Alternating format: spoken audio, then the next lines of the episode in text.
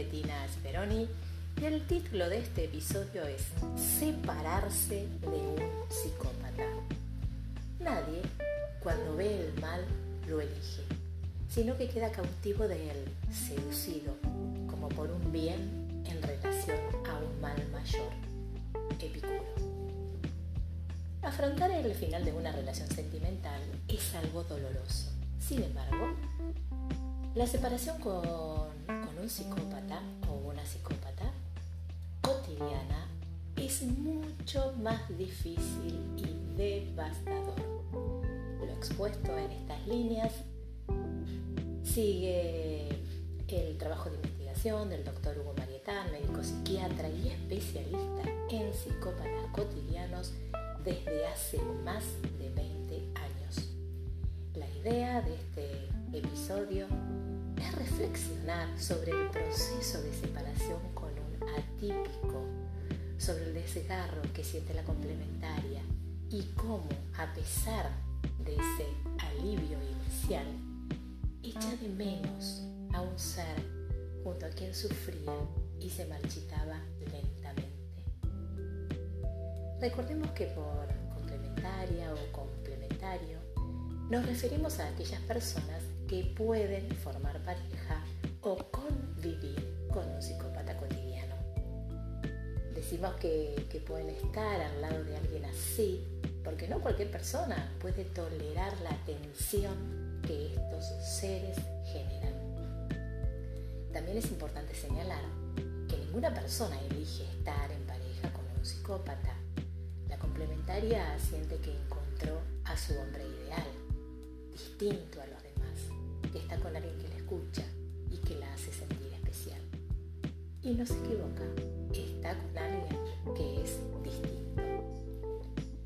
La persona común ante las primeras señales de alerta, es decir, cuando el psicópata empieza a mostrar su lado de lo feroz, sale huyendo. En vez la complementaria se queda, no se va, como en un estado de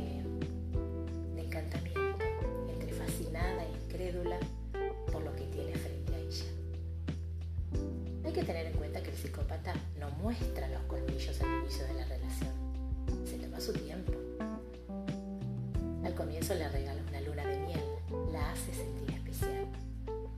Una característica de estos seres es que escuchan a su pareja, pero no desde un interés genuino hacia la otra persona y en pos de conocer más acerca de la misma sino para obtener información sobre la otra persona y luego usar dicha información por lo que a ellos les convenga.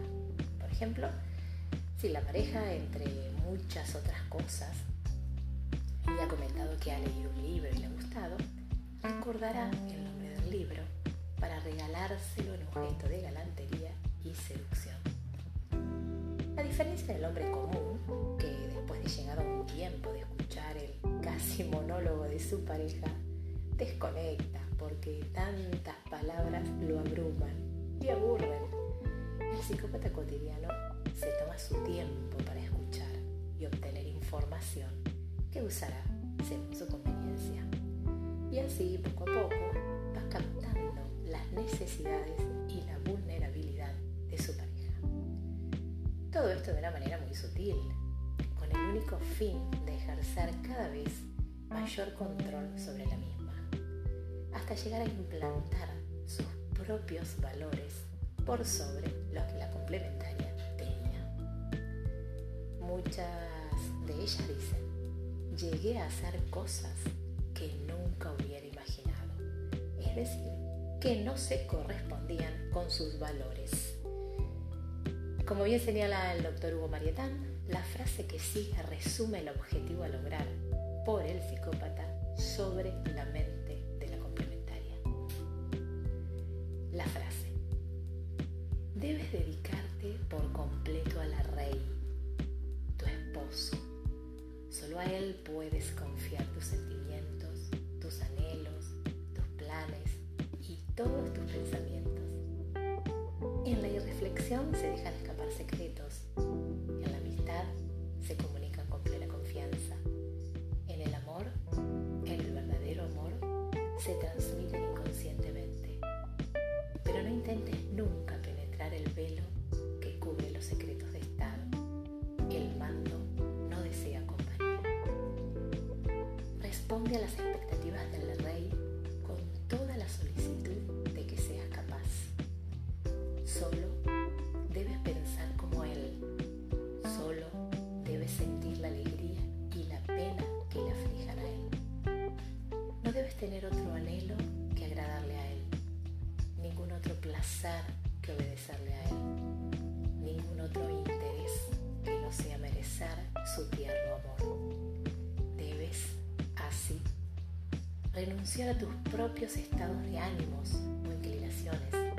Tu alma debe perderse por completo en la suya.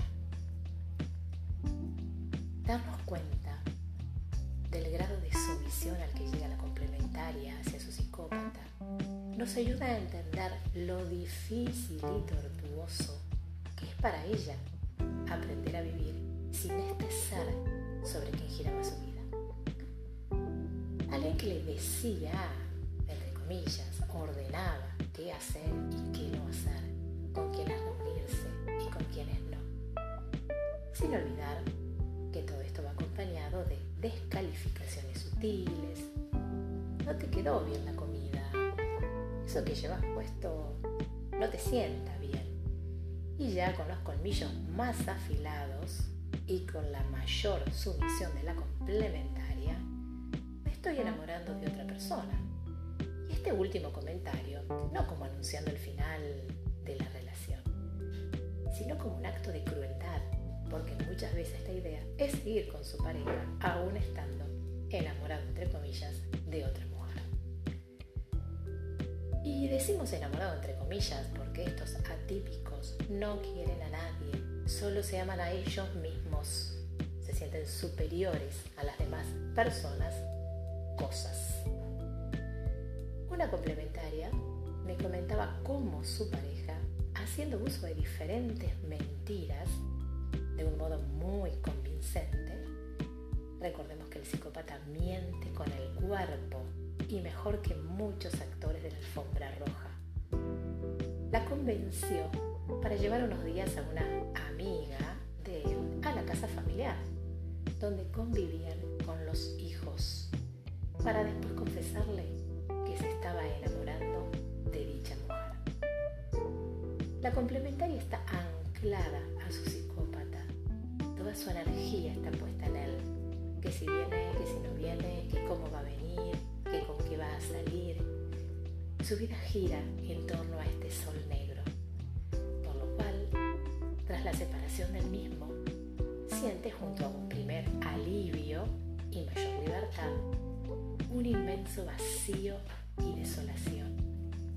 Una parte de ella sabe que no tiene que reincidir con este ser, porque al lado del mismo se marchita, sufre, enferma y demás pero hay otra parte en ella, la esclava psíquica, que lo echa de menos y quiere volver con él. Esta ambivalencia hace difícil el contacto cero. Cuanto mayor haya sido el tiempo junto al psicópata, más arduo será el trabajo de reconstitución personal. Mayores serán las secuelas, tanto psíquicas como físicas, porque en muchos casos llegan a enfermarse. La ruptura con un psicópata no tiene nada que ver a la ruptura con un hombre común. Esto vale para ambos sexos. El psicópata descarta. No olvidemos que hace uso de la cosificación. Por lo tanto, cuando por el motivo que sea, ya no le sirva estar más con esa persona, cosa, sin ningún tipo de miramiento, de remordimiento y culpa, la barre de su vida las relaciones que establece son utilitarias. No siente culpa hacia los actos psicopáticos, porque los mismos obedecen a un fin, es decir, le permiten llegar a su objetivo. A veces es la complementaria la que decide terminar la relación, porque está muy desgastada y ya no le compensa. Pero el psicópata no lo ha decidido así. cuando no lo ha decidido así, hará uso de la coerción, la persuasión, la manipulación, la seducción y de la mentira para seguir ejerciendo el control y el poder sobre esa persona. Dentro de su lógica psicopática, esa persona cosa le pertenece y solo él puede decidir cuándo deshacerse de la misma. Como podemos ver, la separación de un psicópata suele ser muy compleja y para que la misma sea efectiva se debe aplicar el contacto cero. De lo contrario, estos seres siguen ejerciendo el poder sobre la otra persona. Contacto cero, psíquico y emocional. y, físico, ¿no? Este, por supuesto, eso lo asumimos. Hasta el próximo episodio. Y recuerda que, como dice Edmund Burke, para que triunfe el mal, solo es necesario que los buenos no hagan nada. Por eso es importante divulgar y aprender sobre el concepto de psicópata cotidiano, porque es un hecho social, porque nos afecta a todos. Puedes visitar mi canal de YouTube, Bettina Speroni, o pasarte por mi blog con el mismo nombre. Un beso enorme y hasta el próximo episodio.